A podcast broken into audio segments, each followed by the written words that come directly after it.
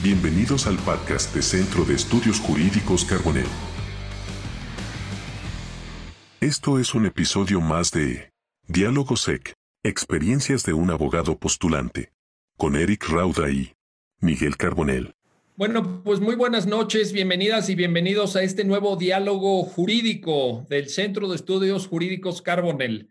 En esta ocasión voy a tener el gusto de platicar con un destacado abogado penalista, un joven abogado, diría yo, un joven abogado muy exitoso en su quehacer profesional, pero también un hombre comprometido con la docencia, comprometido con la difusión del conocimiento jurídico, eh, un hombre generoso, porque además de su tarea profesional y docente, también dedica tiempo a estar pendiente de las redes sociales, a subir videos en su canal de YouTube, en, sus perfiles de red social, y videos que, por cierto, están muy bien editados. Luego le voy a preguntar por el secreto de esa maravillosa edición para ver si, si nos comparte alguna de, de, estas reflexiones para tener tan buena calidad de los videos que hace. Y bueno, pues le doy la bienvenida a Eric Rauda. Eric, qué gusto tenerte aquí. Muy bienvenido. Gracias, Miguel. Qué gusto saludarte. Eh, bienvenidos todos, bienvenidos la gente que está haciéndonos por Facebook. Qué padre que estén aquí acompañándonos y feliz de que me hayas invitado a estos diálogos que son súper exitosos aquí en mi casa, que es el Centro de Estudios Carboner. Muchas gracias. Gracias, Eric. Oye, pues yo quiero eh, que aprovechemos esta ocasión, esta oportunidad que nos ofreces de platicar contigo para poder em, pues, compartir con las personas que, que, ven este diálogo algo de tu experiencia, de tu experiencia como abogado postulante. Tú ya llevas algunos años en esto, eh, a pesar de tu juventud o, a lo mejor gracias a tu juventud. Y en esa, en esa experiencia, pues has tenido la oportunidad de, de reflexionar sobre el quehacer profesional de los penalistas. La primera pregunta que te quiero hacer en ese sentido es, em, ¿Cómo elegir? ¿Cómo elegir a un abogado penalista? Es decir, imaginemos que nos están viendo, Eric, nos están viendo personas que eventualmente, ojalá que no, ¿eh? pero eventualmente tendrán que enfrentar un tema penal. Eh, pues que habrán detenido a un familiar, que, que, algún conocido está enfrentando una acusación penal, o ellos mismos incluso, y que se, eh, que se hacen esta pregunta que hoy te quiero plantear. Eh, ¿Cómo elegir? Porque caramba, es algo muy delicado. Fíjate lo que está en juego. O sea, está en juego la libertad de la persona eh, de que se trate, pero además tú sabes el efecto dominó que eso genera en la vida de las personas, el efecto dominó en sus ingresos, en, en, en su relación familiar, en el impacto que tiene en su círculo social cuando una persona es acusada penalmente. Entonces, Creo que esta pregunta eh, muchas personas se la han hecho, obviamente, a lo largo de la historia, pero yo quiero que tú, con base en tu experiencia, nos, nos, nos ayudes, nos aportes una reflexión, unas pistas. ¿Cómo elegir a un abogado penalista, Eric Rauda? Sí, mira, imaginemos que yo necesito un abogado, ¿no? Yo me, yo me pongo en ese papel. O sea, si yo necesitara un abogado, ¿qué, qué buscaría? O sea, un abogado penalista. ¿Y ¿Qué buscaría en él? Y entonces yo, yo siempre he pensado en cinco puntos, o sea, cinco puntos que tiene que tener el abogado que yo buscaría. Vamos a pensar que yo no me dedico al derecho y que por azares del mal destino tengo que parar ahí en una agencia del Ministerio Público, en un reclusorio, ¿no? Tocado en madera, pero bueno. Eh, y tengo que elegir un abogado y tengo que saber cómo hacerlo. El primer punto, el primero de estos cinco puntos que yo pienso es la recomendación. O sea, un abogado penalista no puede llegar porque lo busques en el directorio, porque lo busques, eh, digamos, afuera, anunciado y eso. Un, abogado penalista, por la materia tan sensible que, se maneja, tiene que llegar a través de una recomendación. Alguien te lo tiene que recomendar, pero no cualquier recomendación. Tiene que ser una recomendación de alguien que le haya llevado un caso, porque luego es, oye, mi primo es abogado, oye, pero a ti te ha llevado un caso. No, no sé si es bueno o malo, pero mi primo es abogado, ¿no? No, no cualquier recomendación, una recomendación de, oye, yo tuve un problema penal y este abogado me ayudó a resolverlo. Entonces es, es algo, pues para mí, el primer punto, o sea, ese, ese no, no puede fallar. Si dices, oye, es que yo no conozco muchos abogados, bueno, pues empiezas a preguntar, hay redes sociales, hay infinidad de, de formas de tener una recomendación de un profesional del derecho, que sería el primero de los grandes puntos, Miguel, ¿no? Y segundo, segundo, el segundo de los puntos es que este abogado esté establecido. Y yo no me refiero porque a lo mejor muchos colegas que están escuchando la transmisión van a decir, ay, tú quieres un gran despacho. No, no, no, no, no me refiero a eso. Me refiero a que el abogado eh, tiene que ser localizable. Es a lo que me refiero porque he vivido experiencias, alguna, alguna vez tuve una experiencia de estar parado ahí afuera de un juzgado esperando a que imprimieran estas actas que tardaban horas en imprimirlas y todo lo demás. Y, llegó una señora ahí, por ejemplo, pues ya de edad como unos 70, 75 años, y, y estaba ahí como tratando de preguntar algo ahí en el juzgado. No sé si te acuerdas que eran los juzgados viejitos tenían su barandilla y no pasabas de la barandilla, ¿no? Y entonces estaba la señora queriendo, claro, estaba, la señora queriendo que la atendieran y, y pues yo estaba esperando a que, a que imprimieran mi audiencia para firmarla y poderme ir, que son horas que te tardabas ahí.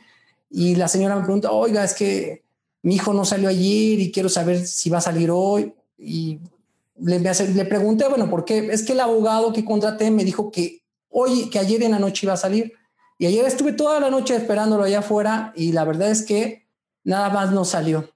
Entonces a lo mejor fue un problema, ya no lo localizo.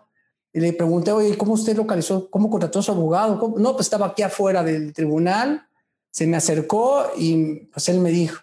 ¿Y qué le dijo? No, pues que ya lo habían absuelto y que ya iba a salir. dije, a ver, pues déjeme ver, déjeme preguntar. Y me metí a, a la sala y hablé con el, con el secretario de acuerdos, le digo, oiga, me está preguntando esa señora, mire, es una señora de edad mayor, me está preguntando que su hijo no salió. Me dijo, no, pues, a su hijo le metieron 10, 12 años de prisión, está condenado. Entonces ya salí con la pena, señora, y si no tengo dónde localizar al abogado, no sé qué hacer. Eso pasa mucho, eso pasa mucho.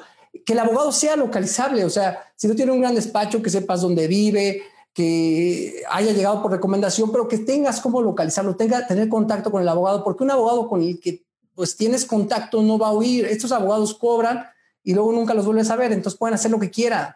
Entonces, si, el abogado sabe que en algún momento en el asunto va a tener que dar la cara, pues hay que saber dónde encontrarlo y eso es muy importante. Entonces, mis clientes, por ejemplo, siempre saben dónde estoy, o sea, saben, pueden dónde, dónde localizarme, saben cómo localizarme. Entonces, eso da mucha certeza. Entonces, la recomendación como primer punto y que esté establecido.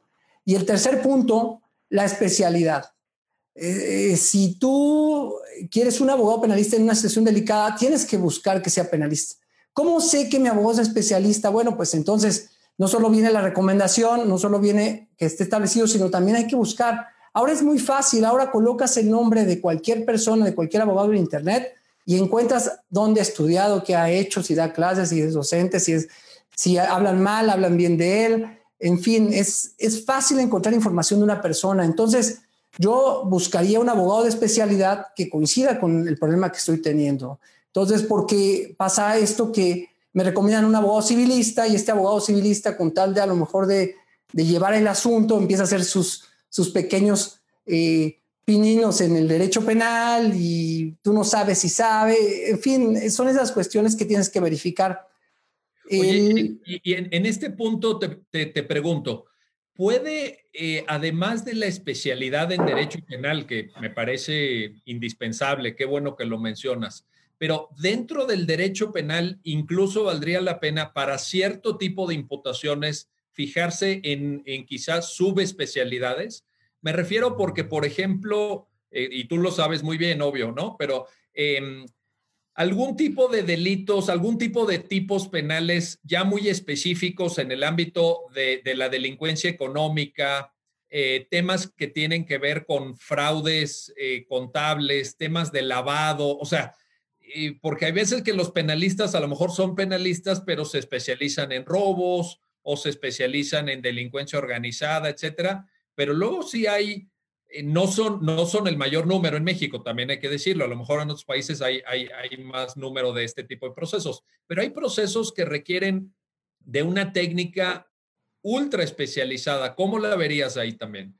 No, eh, mira, en sí creo que tienes razón. O sea, la especialidad es el primer gran, el primer gran atributo y la subespecialidad sería la medalla de oro, ¿no? O sea, encontrar un abogado especialista en delitos fiscales sería la medalla de oro. Pero yo me he dado cuenta que en materia penal las especialidades se han estado dividiendo en dos ámbitos, más que en un delito en particular. Se han estado dividiendo en defensores y asesores victimales, asesores jurídicos. Entonces, hay quien ha hecho toda una especialidad en la defensa y hay quien ha hecho toda una especialidad en la asesoría jurídica. Por ejemplo, te, comento en mi caso, yo eh, estoy eh, especializado en la defensa.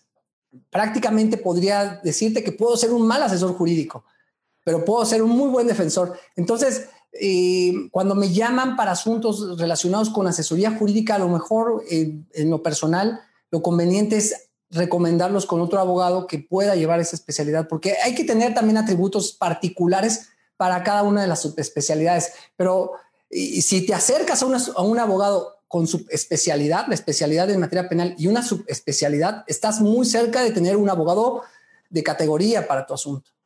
Magnífico. Entonces llevamos tres.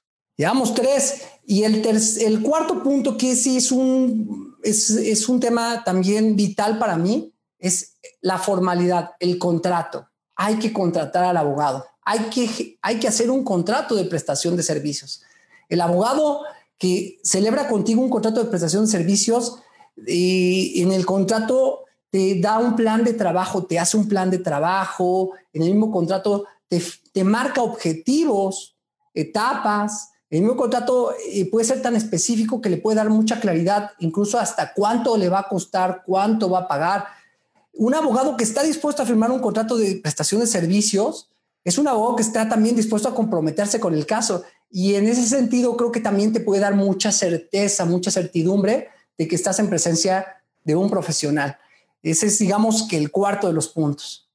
Y por último, Miguel, el, quinto, el quinto punto para mí que es esencial eh, en este tema es la segunda, la segunda opinión. Siempre hay que buscar una segunda opinión. O sea, yo no, yo no sé por qué cuando tienes una enfermedad, un problema eh, de salud, buscas una segunda hasta una tercera eh, opinión en, temas delicados como son tu salud. Entonces, eh, a mí me gustaría también que una persona que está teniendo un problema delicado buscara una segunda o tercera opinión. Es, importante que escuche diferentes eh, posturas de los abogados para entonces sí poder declinarse sobre uno, sobre el que también con el que tengas mejor empatía, quizá. no, a lo mejor es muy buen abogado, muy, muy especialista, muy reconocido, todo, pero a lo mejor no, no tienes esa empatía, esa, esa, ese tipo de abogado que estás buscando, no lo tienes en él, o el plan de trabajo que te está presentando no es, porque aunque seamos penalistas, podemos tener una formalidad importante y dar también, por supuesto, una, una, un plan claro de desarrollo. Entonces, las segundas opiniones son la segunda opinión de qué va a hacer con mi caso, qué me propone, cómo lo ve. Entonces, es, es importante. Para mí, esos son los cinco puntos para elegir un abogado. Ahora, que cumplas con los cinco puntos en nada, en nada, en nada, y te garantiza que el éxito del caso, por supuesto.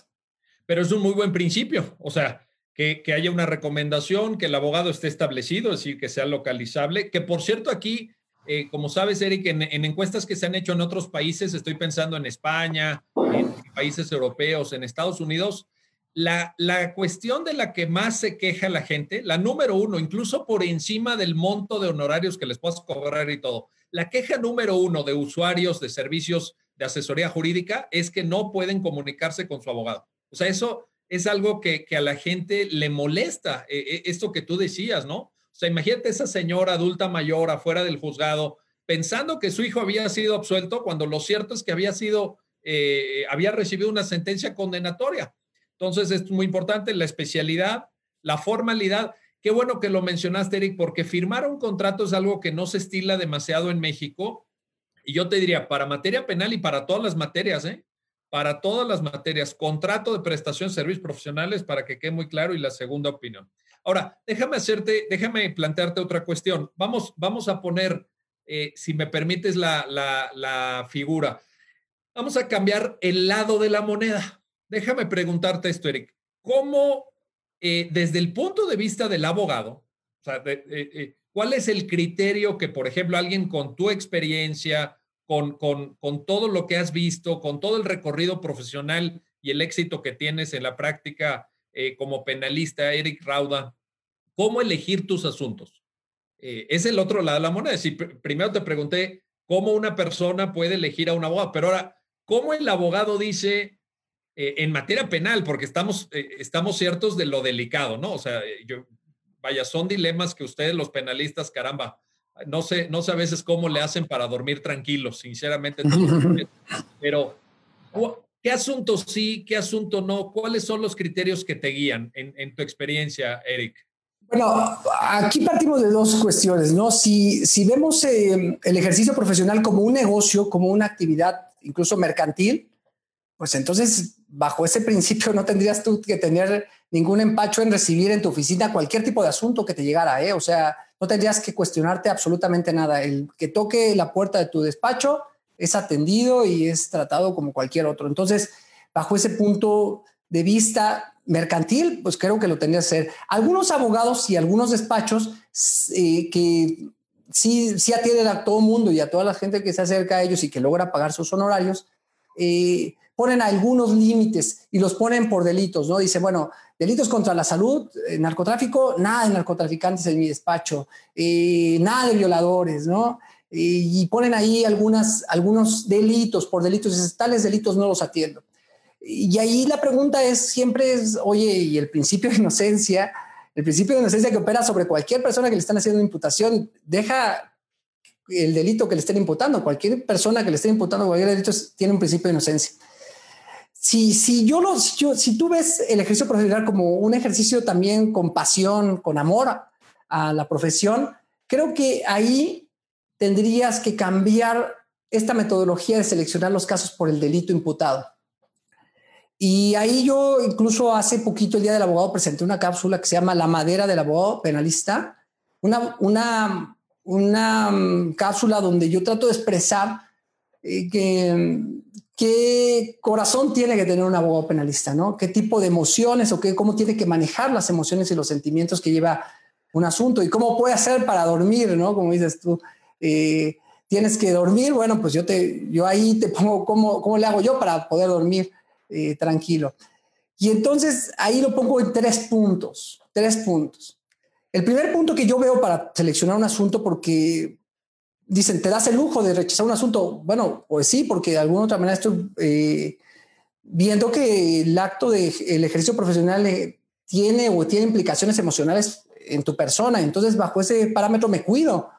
Y si bien me gusta la parte económica y es muy redituable y me gustaría ganar mucho dinero llevando asuntos, digamos por así decirlo, también me gusta cuidarme en, lo en la parte emocional y física. Entonces, lo primero que pienso es que sea la causa justa. Y con causa justa no es que sea inocente o que sea culpable, no juzgarlo tú, sino encontrar la causa que te motive a llevar el asunto.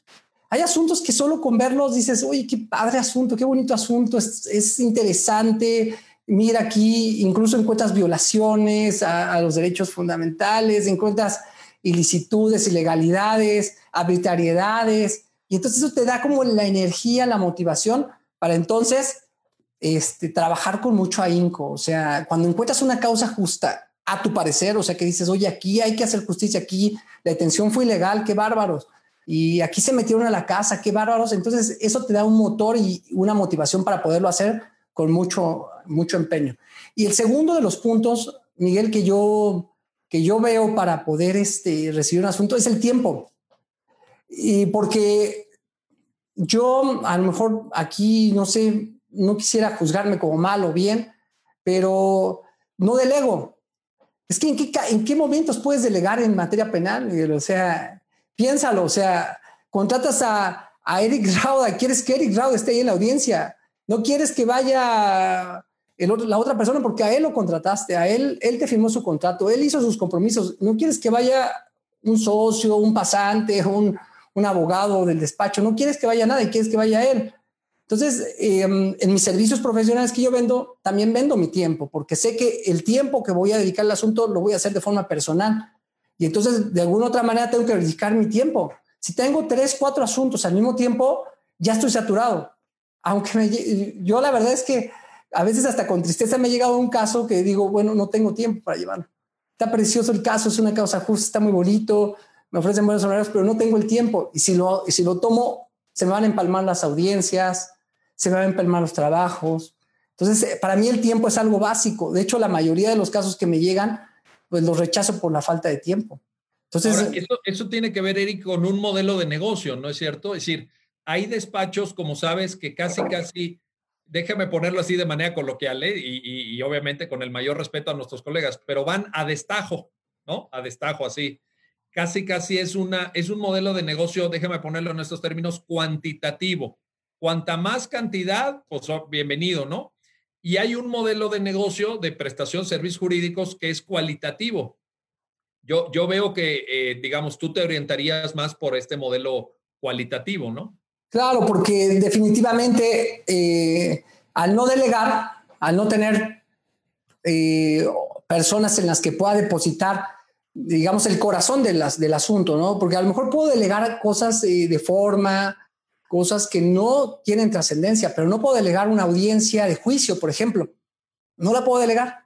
Una audiencia intermedia, una audiencia inicial, no la puedo delegar bajo ningún aspecto. Yo tengo que estar ese día, a esa hora, en ese lugar. Y si se me empalman los asuntos, estoy, estoy tronado. Y efectivamente tiene que ver con un modelo de negocio. Este modelo de negocio, por supuesto, no, y lo decía en mi cápsula, no te va a volver millonario. Mi modelo de negocio no es para volverse millonario, porque al final no, no, mm, para poderte volver millonario tendría que agarrar, contratar una serie de abogados, recibir todos los casos que van llegando, repartirlos y canalizarlos a los, a los abogados y entonces poder hacer ese ejercicio de poder como ser el director de muchos asuntos, ¿no? No, no, yo no critico el modelo, este, cada, quien, cada quien ejerce la profesión eh, como le guste. A mí en lo particular, pues yo vendo mi tiempo, el tiempo personal el tiempo que le quito a mi familia y de ahí calculo mis honorarios. Algo, algo interesante porque de ahí cobro mis honorarios. O sea, mido, mido en tiempo del asunto y por ahí calculo mis honorarios porque sé que es el tiempo que voy a tomarme yo y es como yo trabajo, ¿no? Entonces mis tres parámetros es justamente que la causa sea justa, que yo tenga tiempo de llevarlo y que el honorario sea equivalente al tiempo que voy a empeñar en el asunto. Y entonces ese modelo me ha funcionado mucho porque me permite ser eficiente en mi trabajo, dar resultados, que es algo vital en materia penal, hay que dar resultados, y no solo quedarse en, en, las buenas intenciones, en el trabajo excesivo, sino dar un buen resultado y también, ¿por qué no? Tener una calidad de vida este, importante con mi familia, ¿no? Sí, sí, sí, bueno, y hoy es más, más importante que nunca. Yo creo que nos hemos dado cuenta de eso, ¿verdad? Oye, just, mira, qué bueno que tocas ese tema, qué bueno que tocas el tema del modelo de negocio y del cobro de honorarios, porque esa es mi siguiente pregunta. Eh, yo sé que los penalistas tienen su, déjame ponerlo así, su know-how, ¿no? O sea, su, su, su, forma de cobrar honorarios que a lo mejor difiere de abogados que prestan servicios en, en asesoría fiscal o en, en asesoría laboral ¿Qué difiere de abogados que trabajan para el gobierno? ¿Qué difiere del abogado interno de la empresa que atiende asuntos corporativos, etcétera? O sea, yo creo que el modelo de negocio y el modelo de cobro de honorarios de los penalistas tiene ciertas especificidades, pero qué mejor que nos lo expliques tú, porque tú eres el especialista, tú eres el experto. A ver, cuéntanos un poco el tema honorarios en materia penal. Fíjate que aquí es interesante para, para, para, los compañeros, colegas que están escuchando la transmisión. ¿Cómo se cobra en materia penal? Siempre fue un, un tema, incluso cuando el procedimiento nuevo, ah, en los procedimientos anteriores ya teníamos mucha idea, ¿no? Ya había mucha escuela.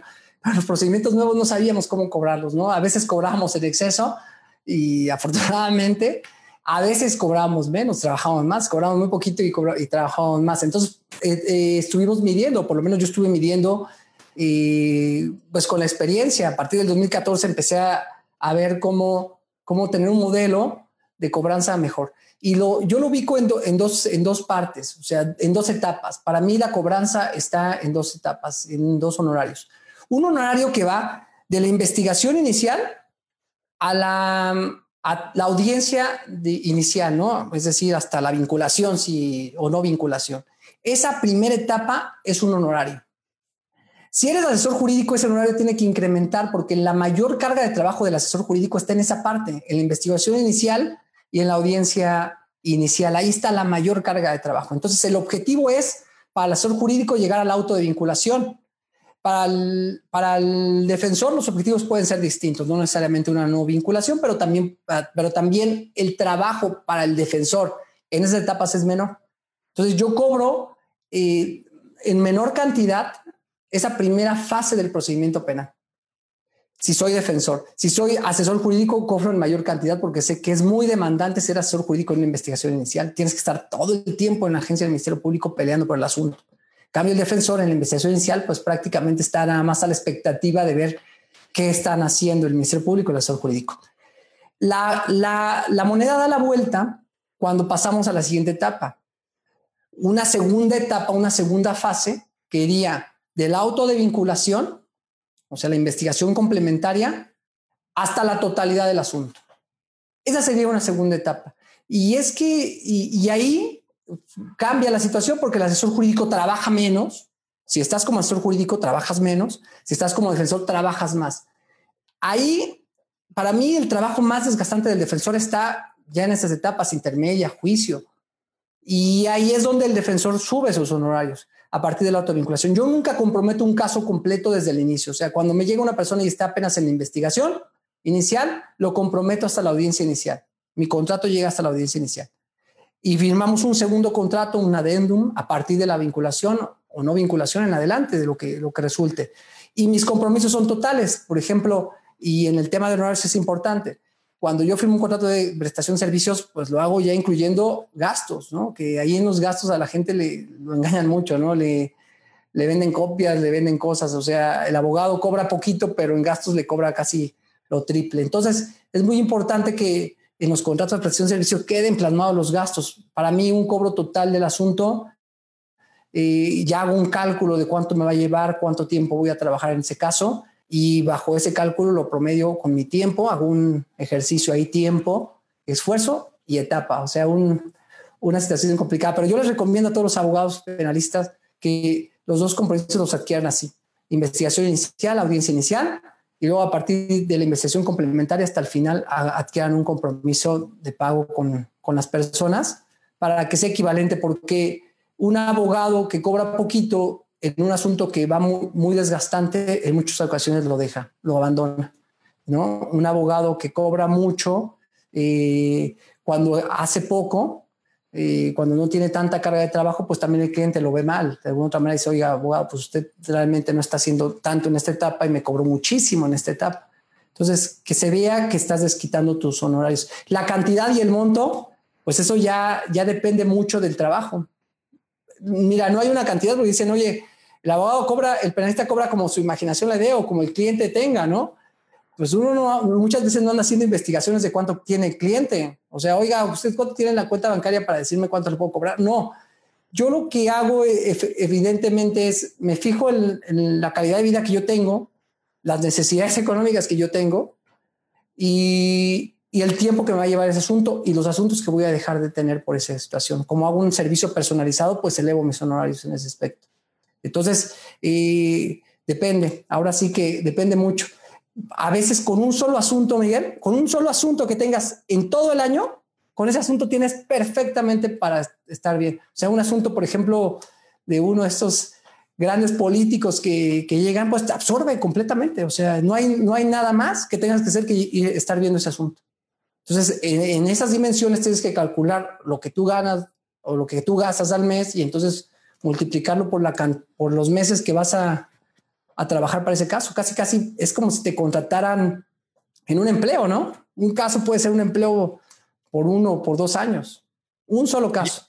Eh, ahora que mencionabas el caso de políticos, etcétera, eh, y, decías, recupero un comentario que hacías hace unos minutos, decías, bueno, el modelo eh, de negocio, de atención más cualitativa, a lo mejor no te da para volverte millonario, eh, porque llevas pocos asuntos, pero si llevas uno de estos asuntos grandes, ¿no? Por ahí corren muchas anécdotas y muchas leyendas de, de, algunos asuntos que sí han generado un honorario eh, casi, casi para que se jubile el abogado. Vaya, yo sé que son abogados que también tienen un nivel de vida muy alto, pero no, no, no, no me refiero, no, no, no necesariamente en tu caso, pero hay, digamos, ya, ya sabes de estos penalistas así que, que hasta fijan sus honorarios en dólares, ¿no? Ya sabes que el, el millón de dólares por aquí, el millón de dólares por allá. Entonces, el, modelo cualitativo que tú estás proponiendo, bueno, tampoco, tampoco es, eh, eh, al contrario, yo creo, que es un modelo que te pueda traer clientes de, que te generen un buen honorario. sí, por supuesto. Tienes que buscar, eh, solo puedes aceptar casos que puedan sostener ese tipo de honorarios, un honorario que, que pueda eh, ayudarte a prestar un servicio personalizado. ¿Cuánto cobran? son mitos también. Hay muchas ocasiones, son mitos. ¿eh? A veces algunos asuntos de estos grandes políticos, mm, mira, yo te lo comento, algunos asuntos ya están pactados antes de que sucedan las cosas. O sea, algunos abogados ya están casados con el político desde antes. O sea, no es que el asunto, no es que el político llegue a la cárcel y no tenga ya años de historia con su abogado penalista. El político muchas veces va acompañado de su abogado penalista desde que, desde la cuna, vamos, va con su penalista ya siempre, lo tiene de familia. Entonces, créeme que ahí el tema de los honorarios a lo mejor no es tan, no es tan grande, no es tan, no es tan generoso como, como muchos este, a lo mejor piensan. Y además, también esos casos es difícil la cobranza. Ya, lo habíamos platicado alguna vez ahí en el centro Carbonel. Eh, es difícil. ¿Cómo, cómo, ¿Cómo te pagan sin que ese dinero venga de, relacionado con lo que lo están acusando, no? O sea, lo están acusando de lavado de dinero y te está pagando a ti un honorario millonario, pues evidentemente ahí hay algo que, que tienes que verificar. Creo que un político ya tiene su abogado de, tiempo, ya tiene su, antecedente de su abogado. Es muy difícil que un político cambie, ya lo tiene de toda la vida. Y, bajo esas circunstancias también ya tiene, este, pues previsto, a lo mejor ya hasta le pagó antes con algunas otras cosas, a lo mejor ya antes, cuando tuvo la posición, ya le dio algo. O sea, muchos de esos abogados que defienden políticos ya, ya estuvieron este, conectadísimos. Entonces creo que a veces hay mitos al respecto, pero uno, un, penalista pues siempre sueña con un caso de estos trascendentes. Yo sueño más que con un caso que me haga millonario, con un caso que tenga eh, esas particularidades de, que me puedan apasionar. O sea, a mí la parte mediática, la parte tal, a lo mejor es interesante, pero a mí me gusta el caso. O sea, yo cuando leo un caso, a veces eh, me gusta tanto que digo, oye, ¿sabes qué? Vale la pena el caso y ahí los honorarios a lo mejor bajan. O sea, a lo mejor el honorario no es tan importante como el asunto. Entonces, si te llega alguien, un caso de una repercusión social importante, a lo mejor, a lo mejor hasta lo andas tomando, eh, no cobrando los millones, pero sí cobrando algo para poder sostener este, pues este ritmo de trabajo que te va a llevar ese asunto. Sin duda, sin duda. Oye, a ver, y en esto eh, vamos un poco al fondo, al fondo del trabajo de los penalistas, porque yo te he escuchado a ti, Eric, a, otros profesores aquí en el centro, incluso lo hemos platicado.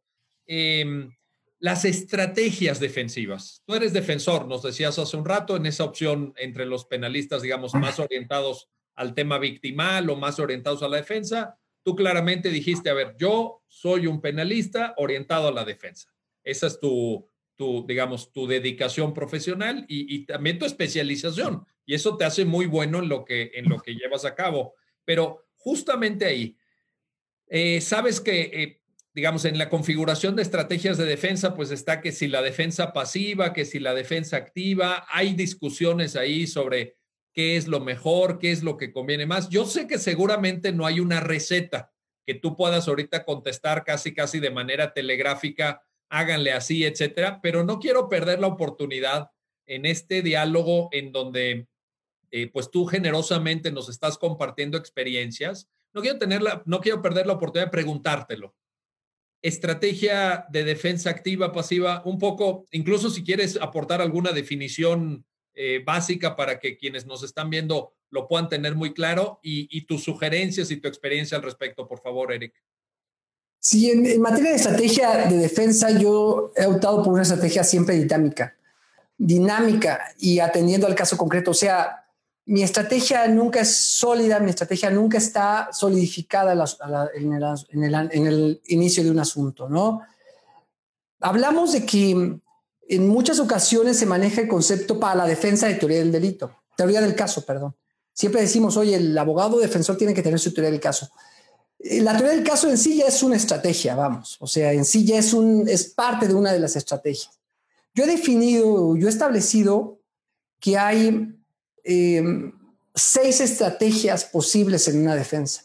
Las he sistematizado.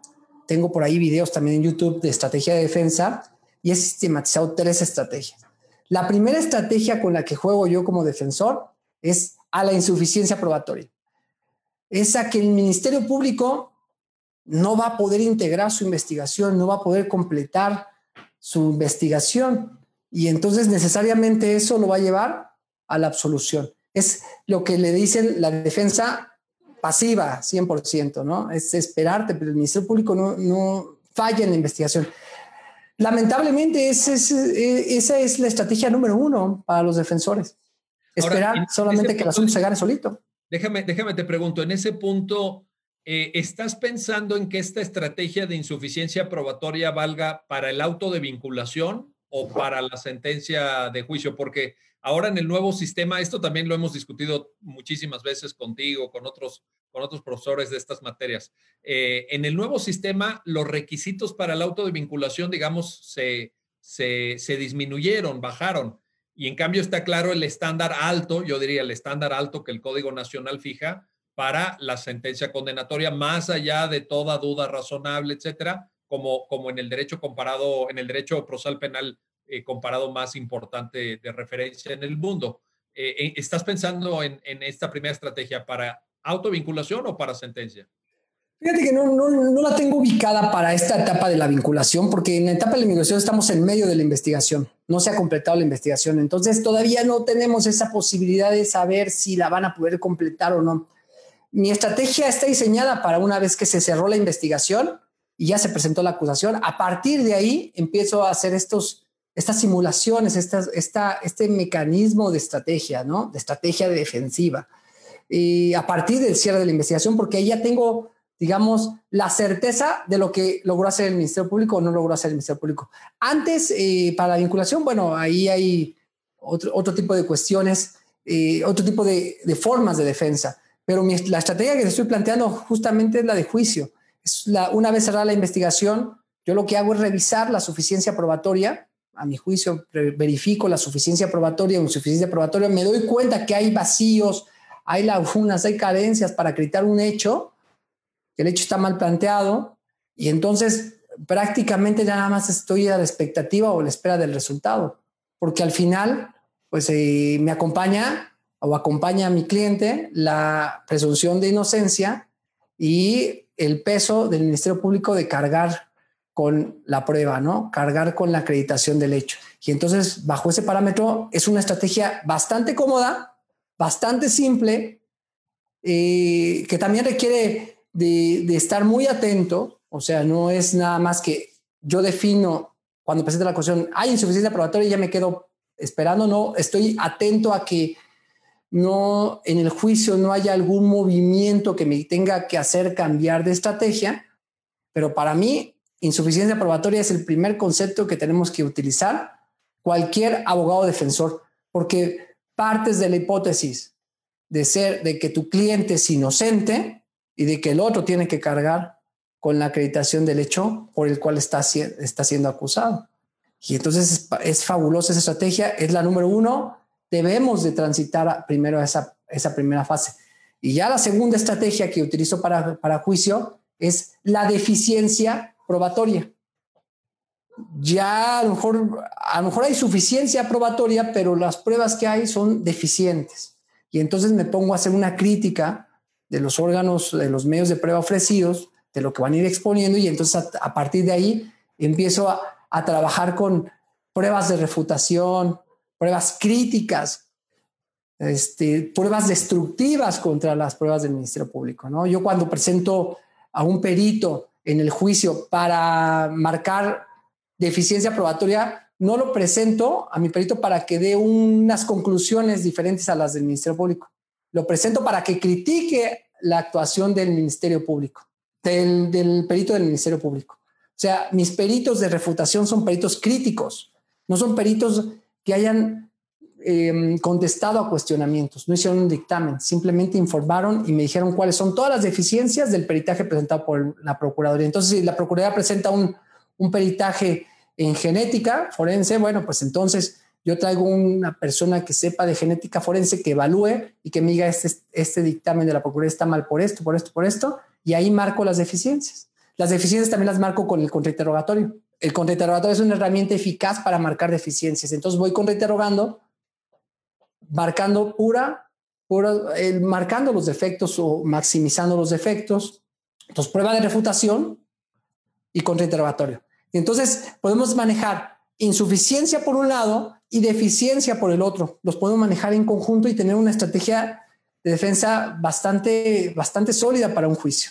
Entonces, para mí esos son mis, mis, mis, eh, digamos, mis bastiones iniciales, ¿no? Voy refutando todo, voy criticando todo, voy contrainterrogando todo, agrego la argumentación a todo lo que estoy elaborando y entonces eh, le doy el resultado. La argumentación es para, efectivamente, para marcar dónde hay insuficiencia, para marcar dónde hay deficiencia y el juzgador, pues, con esa comprensión, lo voy orillando, lo voy jalando hacia la absolutoria. Esa es una de las grandes estrategias de defensa que, te propongo. Hay más, ¿no? Oye, te, iba a preguntar, ahora que mencionaste el contrainterrogatorio, eh, también me ha tocado tener la fortuna de escucharte dar clases sobre eso, porque pues aquí nos has hecho favor de, siempre con tu generosidad venir a dar clases aquí al Centro Carbonel eh, y, he dado me he dado cuenta, escuchándote a ti, a otros profesores también aquí del centro, la enorme complejidad del contrainterrogatorio. Es decir, eh, quizá dentro del panorama del quehacer eh, técnico jurídico, me refiero a la parte técnica jurídica, yo podría decir que es lo más complejo, ¿no? Es, es esa máquina de definición de la verdad como la definieron en, Estados Unidos, ¿verdad? Allá en la, en la Escuela de Derecho de Harvard, donde se empieza a desarrollar todo esto, pero eh, es, algo que todavía los abogados mexicanos necesitan perfeccionar, ¿no te parece? Sí, el, ejercicio del contrainterrogatorio eh, hay que vivirlo en audiencia de juicio. ¿eh? Y los abogados están aquí escuchando la plática, que lo han vivido, saben las dificultades que tienen, porque todo lo planeado todo lo planeado desde tu oficina, tú estás aquí en tu oficina planeando, imaginándote cómo va a ser, te imaginas la película en tu cabeza y nada es igual. O sea, llegas a la audiencia y el comportamiento del testigo no es ni cercano a lo que tú te imaginaste. Entonces, esa capacidad de poder recomponerte en audiencia para poder hacer o cumplir tus objetivos es importante. Si tienes claro el objetivo, te puedes recomponer. Si tú nunca tuviste claro el objetivo de por qué estás contrainterrogando, y para qué estás contrainterrogando, qué quieres conseguir, no importa lo que hagas, no importa lo que suceda, lo vas a hacer mal. Entonces, eh, sí tiene que tener una preparación, pero la preparación no es el ensayo de las preguntas, la preparación es la elección de los temas que vas a contrainterrogar y la forma en que vas a alcanzarlos. Y también un poco de, feeling, un poco de esa sensibilidad de saber eh, cuándo no vas a alcanzar el objetivo. Porque a veces te, te, cierras y dices, ¿sabes qué? ¿Qué tiene que decir esto? Va, va a decirlo y entonces te aferras y empiezas a, a, equivocarte, empiezas a perder el control del contrainterrogatorio. Entonces, para mí es, es tener un poco de paciencia, tener claro los objetivos, tener ese temple de recomponerte, saber cuándo ya no más, o sea, cuándo no lo vas a conseguir, cambiar de, de tema, cambiar de objetivo, moverte del lugar y también no dejar mucho a la improvisación. A veces em, eso de, yo soy muy bueno contrainterrogando, mira, hoy ahorita contrainterrogarlo no es así, creo que no es así. Sí vale la pena eh, hacer simulaciones en las clases, sí vale la pena muchísimo, muchísimo. Vale la pena sentarse a hacer simulaciones, ejercicios. Mm, es más, no importa que ya lo sepas hacer, vale la pena hacerlos.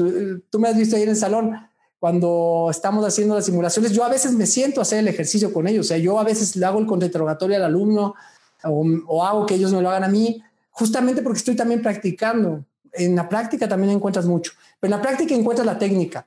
Pero esa sensibilidad de encontrar los objetivos para poder dar en el punto que quieres, eso lo vas aprendiendo ahora sí que con la experiencia, con el día a día eh, llevando varios casos, llevando asuntos reales. Entonces, muy importante, la verdad es que para mí es una herramienta básica como defensor. Un defensor tiene que manejar esa herramienta sí o sí, no hay opción y tiene que hacerla con, con mucha maestría porque si no se vuelve un desastre y además es horrible, ¿no?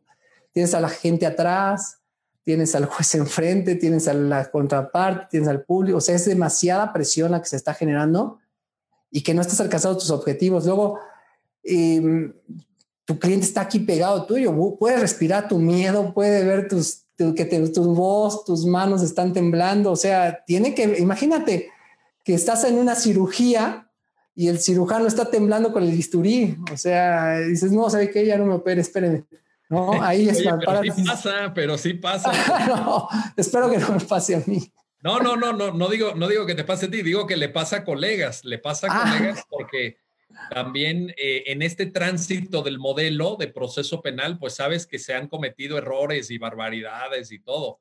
Le pasa a abogados de, la defensa, le pasa a representantes de la fiscalía y, cómo no, a jueces también. Ya sabes la cantidad de videos que hay ahí en, YouTube, ¿verdad? Con errores eh, judiciales, porque bueno, pues yo creo que estamos todavía, fíjate, fíjate, año 2020, Eric, pero todavía yo creo que en muchos aspectos el proceso penal de corte acusatorio y oral en México está en curva de aprendizaje. O sea, a lo mejor, a lo mejor no debería yo de decir esto en, en, en pleno 2020 y con toda la circunstancia agravante de la pandemia y todo, porque pues venimos platicando de este asunto desde 2008, fíjate. Bueno, desde antes, pero digamos a nivel de reforma constitucional desde 2008, y alguien diría, Oye, no puede ser que estos cuates de plano se hayan tardado más de 12 años en aprender esto. Pues fíjate que con toda, lo digo de manera muy responsable, ¿eh? me hago responsable de mis palabras, pero yo afirmo que todavía en algunos aspectos estamos en curva de aprendizaje y que, y que se siguen cometiendo errores y errores que tienen un costo enorme de los dos lados, ¿eh? de los dos lados, de, defensa, de asesoría jurídica víctimas y por supuesto de, fiscalía. Nos hablabas, Eric, de insuficiencia probatoria, de deficiencia probatoria. ¿Faltaba algún punto ahí?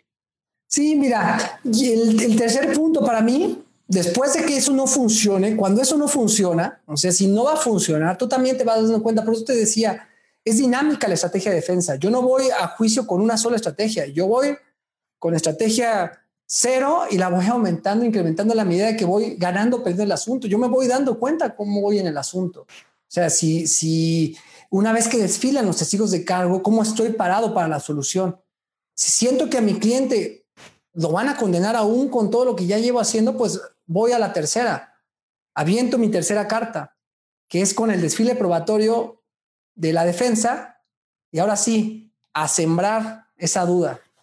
Esa duda razonable que por supuesto, pues, como lo sabes, la Corte le ha establecido que tiene que estar sustentada en prueba. Entonces, presento mis pruebas para generar la duda.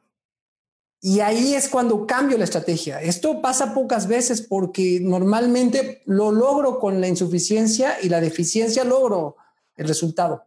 Pero cuando veo que el asunto se va a perder, que no logré marcar insuficiencia y no logré marcar deficiencia, no se nota o no es tan visible, no estoy tan seguro, pues entonces hay que vender la tercera vía, hay que presentar la duda, hay que hacer ahora sí esta especie de teoría del caso, una alternativa al juzgador que lo haga dudar.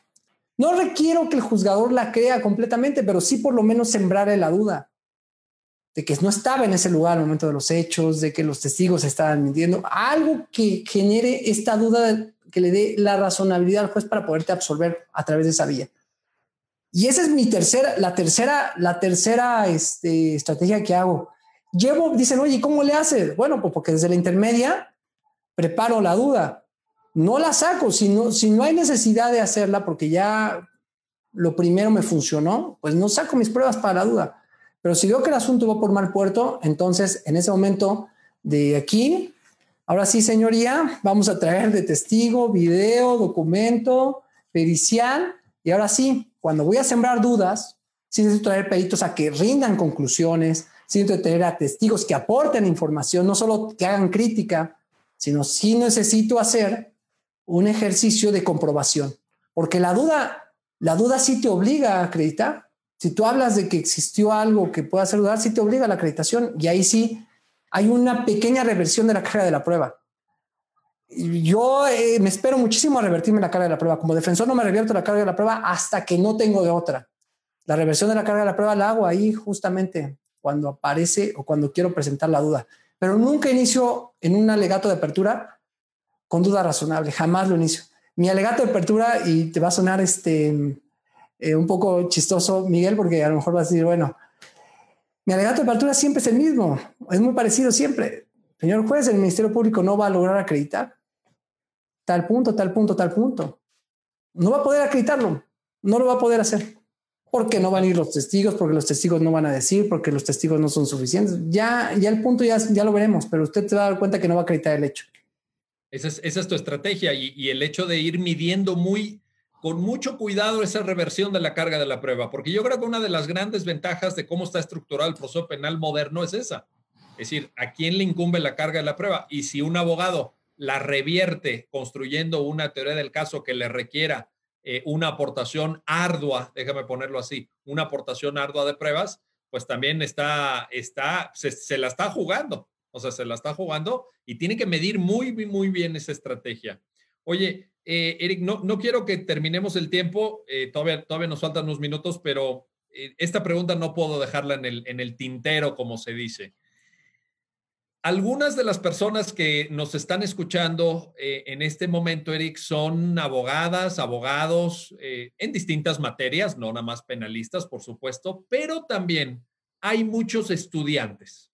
Hay gente que está en la carrera, que sueña con, eh, pues, tener una, un, un horizonte profesional exitoso y algunos de ellos en ese horizonte profesional vislumbran dedicarse como tú, Eric. Eh, tú puedes servir de inspiración para eso, dedicarse a la materia penal. Entonces, para mí una pregunta importante en esta ocasión, contando con, tu tiempo, con tu experiencia, es, ¿qué consejos les darías? Eh, vaya, es más, déjame, déjame, te reformulo la pregunta. Si Eric Rauda fuera hoy estudiante de derecho en el 2020, si, si, si tuvieras esa oportunidad de hablarle al Eric Rauda de 19, 20, 21, 22 años, que, que soñara, no sé si tú lo soñaste en la carrera, si tú ya desde la carrera querías ser penalista o no, si tú tuvieras la oportunidad de hablar con ese Eric joven, ya, todavía eres joven pues, pero Eric más joven, ¿qué le dirías? ¿Qué consejos eh, puedes compartir con nosotros en, ese sentido de dirigidos a los estudiantes de derecho, Eric? Sí, mira, es, interesante porque tiene razón, los, estudiantes me escriben estudiantes y eso diciéndome, oye, quiero ser penalista, y a mí me gustaría hacerlo y yo me pongo a pensar, como tú dices, en lo que yo haría, ¿no? Si fuera estudiante del 2020. De entrada estudiaría ahí en el Centro Carbonel la licenciatura, ahí estaría. Tienen unos profesores de un, qué bárbaro, qué calidad tienen profesores. Y no es comercial, ¿eh? Cheque nada más el nivel de profesores que tienen licenciatura, que qué bárbaro. Pero, y eso es, digamos, muy, muy, muy, este, muy bonito. Pero comercial aparte, yo lo que haría sería experimentar con varias áreas del derecho. O sea, un, un joven de, de, de, cuarto semestre no tendría que encasillarse en eh, soy penalista desde el cuarto semestre. No, no, no, no, no. Eh, experimentar. O sea, que investigue en varias áreas del derecho, que vaya al civil, que vaya al familiar, que vaya al fiscal, al mercantil, a todas las áreas laboral, todo le va a servir, porque al final, si su perfil y su sueño a lo mejor desde el cuarto es ser penalista, eso también le va, le va a servir porque el derecho penal se vuelve multidisciplinario, o sea, todas las ramas convergen también en el derecho penal y a veces tienes que saber de civil, a veces tienes que saber de mercantil, por ejemplo, un fraude procesal, me presentan muchos fraudes procesales, bueno, tengo que saber del procedimiento eh, ordinario civil, de los ejecutivos mercantiles, los tengo que conocer. Entonces, acércate a varias ramas del derecho, no te casilles, se experimenta con otras.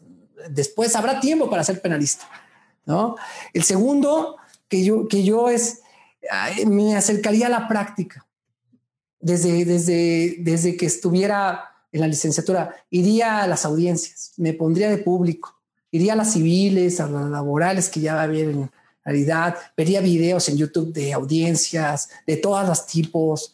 Eso, para poder tener un poco de, de, idea de lo que se está haciendo, cómo se está haciendo, porque a veces uno idealiza, ¿no? Uno dice, no, es que imagínate un pedalista y el Ferrari y todo bonito y esas cosas. O uno idealiza y, y a lo mejor en la idealización estás equivocado. Yo te lo juro que no quería ser penalista. O sea, yo cuando estaba en cuarto semestre en la vida a mí me gustaba el derecho familiar. Yo decía, jamás el derecho penal a mí no me llamaba la atención el derecho penal. ¿Cuándo te decidiste o cuándo vino ese cambio entonces? Fíjate que eh, fue un poco precoz al, poder, que es uno de los consejos que yo le doy a los alumnos. Sean precoces, también arriesguense a hacer cosas, o sea, váyanse a lugares donde den eh, asesorías gratuitas y apoyen a la gente, o sea, apoyen a la gente que necesita abogado y ustedes ya están estudiando, apóyennos, o sea, hagan ejercicio profesional desde antes, no esperen al servicio social, empiecen a acercar a hacer. Yo me acercaba a hacer, por ejemplo, yo recuerdo eh, que a un tío mío le debían un pagaré de dos mil pesos en aquel entonces. Ninguna abogado iba a tomar el caso y dije, tío, préstame el pagaré, yo me encargo, a ver cómo le hago, ¿no? Y entonces me acercaba con mis profesores, decía, oiga, ¿cómo le hago con este pagaré? Y me decían, no, pues hazle así más o menos. Profesores, hay buena onda y mala onda, tú sabes quién es profesor buena onda que te puede dar un consejo bien, quién te puede ayudar. Entonces, arriesgate un poquito a hacer cosas, no, no, que, no que postules, pero sí, por ejemplo, apoyar a alguien a presentar una denuncia, a buscar, a llevarlo a mediación, a llevarlo a los temas laborales, a apoyar a la gente, darle un poco de asesoría, darle un poco de luz. Hay mucha gente que necesita abogados, no tiene para pagarlo, los defensores públicos están saturados, pues darle apoyo, pensión alimenticia, cosas así. Yo era muy precoz en eso y a mí me gustaba mucho ese tema, pero pues, los casos, eh, me empezaron a caer casos en materia penal de presenta una denuncia, acompaña a alguien en asesoría. En ese entonces podrías ejercer el derecho penal como persona de confianza, no requerías ser este eh, defensor, abogado titulado, entonces podía meterme a los procedimientos, me metía a los procedimientos de la gente que no tenía nada, o sea, no tenía recursos para pagar a nadie yo me metía como estudiante, decía, oye, pues yo, te yo tengo muchas ganas y medio tengo mi profesor de penal que me va a ayudar y todo lo demás, le entro, órale, me firmaban y yo le entraba, me arriesgaba y me aventaba y me pasaba las noches estudiando y así fue como fui haciendo penalista. Los asuntos me fueron llevando hacia el derecho penal y me di cuenta de algo, Miguel, que se me facilitaba el derecho penal. O sea, me di cuenta que era malo civilista, me gustaba el civil, me gustaba el familiar, pero era muy malo porque soy poco desformalizado en cuanto a, a, las, a lo que exigen las ramas civiles y me adaptaba muy bien al derecho penal, me funcionaba, me iba bien en el derecho penal. ¿no? Se me pasaban los acuerdos en materia civil, pero no se me pasaba una, una cosa en materia, en materia penal y, y los casos me fueron llevando hacia el derecho penal. No, de verdad no lo elegí. El derecho penal yo a veces pienso que fue el que me eligió a mí. Entonces, ese es de los consejos que le doy. Acérquense a los profesores busquen a sus profesores, hablen con sus profesores, sean esos alumnos latosos que, oh, ahí viene este cuate a platicar conmigo, sean eso, o sea, arriesgate, que no te dé pena. Me lo decía un, buen profesor que también, este, fue mi profesor en la licenciatura y que también va a las clases de doctorado ahí a, al, al, centro de estudios, me decía, cuando yo estudiaba la licenciatura, ve y habla con los jueces, entra a las oficinas y pregúntales, o sea, ellos te reciben. Y la primera vez que lo hice, bueno, el juez casi me corrió, dijo, aquí no es escuela, señor, váyase para allá, este, que, a aprender aquí, no, aprender a la escuela, me sacó. Pero me decían así, o sea, yo sí, la verdad es que no me daba pena, no me daba pena ir a preguntarle a la gente, a los abogados, me les pegaba. Oiga, le puedo acompañar, oiga, puedo ver esto. Entonces, no tengan pena, arriesguense y eso eso es de lo que sea. A los alumnos de posgrado hay que darles otro tipo de, consejos. Ya cuando eres posgrado es diferente, pero cuando eres licenciatura, en licenciatura, ábrete el mundo del derecho, no te lo cierres, ábrete el mundo del derecho. Habrá tiempo para la especialidad, habrá tiempo para que te prepares en tu, en tu especialidad. Pero mientras experimenta con todo y deja también que la vida te vaya llevando hacia, la, hacia la materia que tú estás buscando. Al final la vida te, te orienta, ¿no? Yo creo que tu ejemplo va en ese sentido tú eh, tenías a, lo mejor alguna otra perspectiva, pero fue una llamada al derecho penal y ahora se convirtió para ti, para Eric Rauda, este exitoso penalista mexicano, en una opción de vida. Eric, yo te quiero agradecer. Te quiero. Ah, bueno, oye, pero falta una. Ya me iba a despedir y falta una pregunta. ¿Cómo le haces? ¿Cuál es el secreto de tus videos también editado. ¿Lo puedes compartir aquí con el público? Sí, claro, me, casé con una diseñadora. mi esposa, fíjense que chistoso, Miguel, porque tú conoces a mi esposa muy bien. Y Brenda. Eh, ella es abogada, es abogada. Claro, Brenda. Es abogada y ella tiene talento para el diseño y está estudiando la carrera en diseño en animación. O sea, es la primera abogada diseñadora en animación. Entonces tiene, ya tiene doble carrera y ella me ayuda muchísimo en todo este tema de, pues del diseño de las cosas y ella es realmente la que está atrás de todo eso. Yo me pongo a escribir, me pongo a dar los diálogos y ella se encarga de la magia, que es lo más difícil, ¿no? Es un trabajo titánico y tú sabes perfectamente, pero es algo que también me apasiona, me gusta esta parte, como a ti, o sea, evidentemente tú eres el ejemplo de todos los abogados en ese sentido de difusión. A mí me encanta la difusión, me encanta eh, los contenidos y lo hago, lo hago por pasión, porque me dicen, oye, ¿cuánto te pagan? ¿Qué cobras? Tú sabes perfectamente que no, no, no, no es, no es un negocio, no es algo que lo hagas por, lo haces por amor. Yo disfruto haciendo contenidos y mi esposa afortunadamente disfruta editándolos, dibujándolos, creándolos y todo. Entonces, eh, el secreto es casarse con la diseñadora.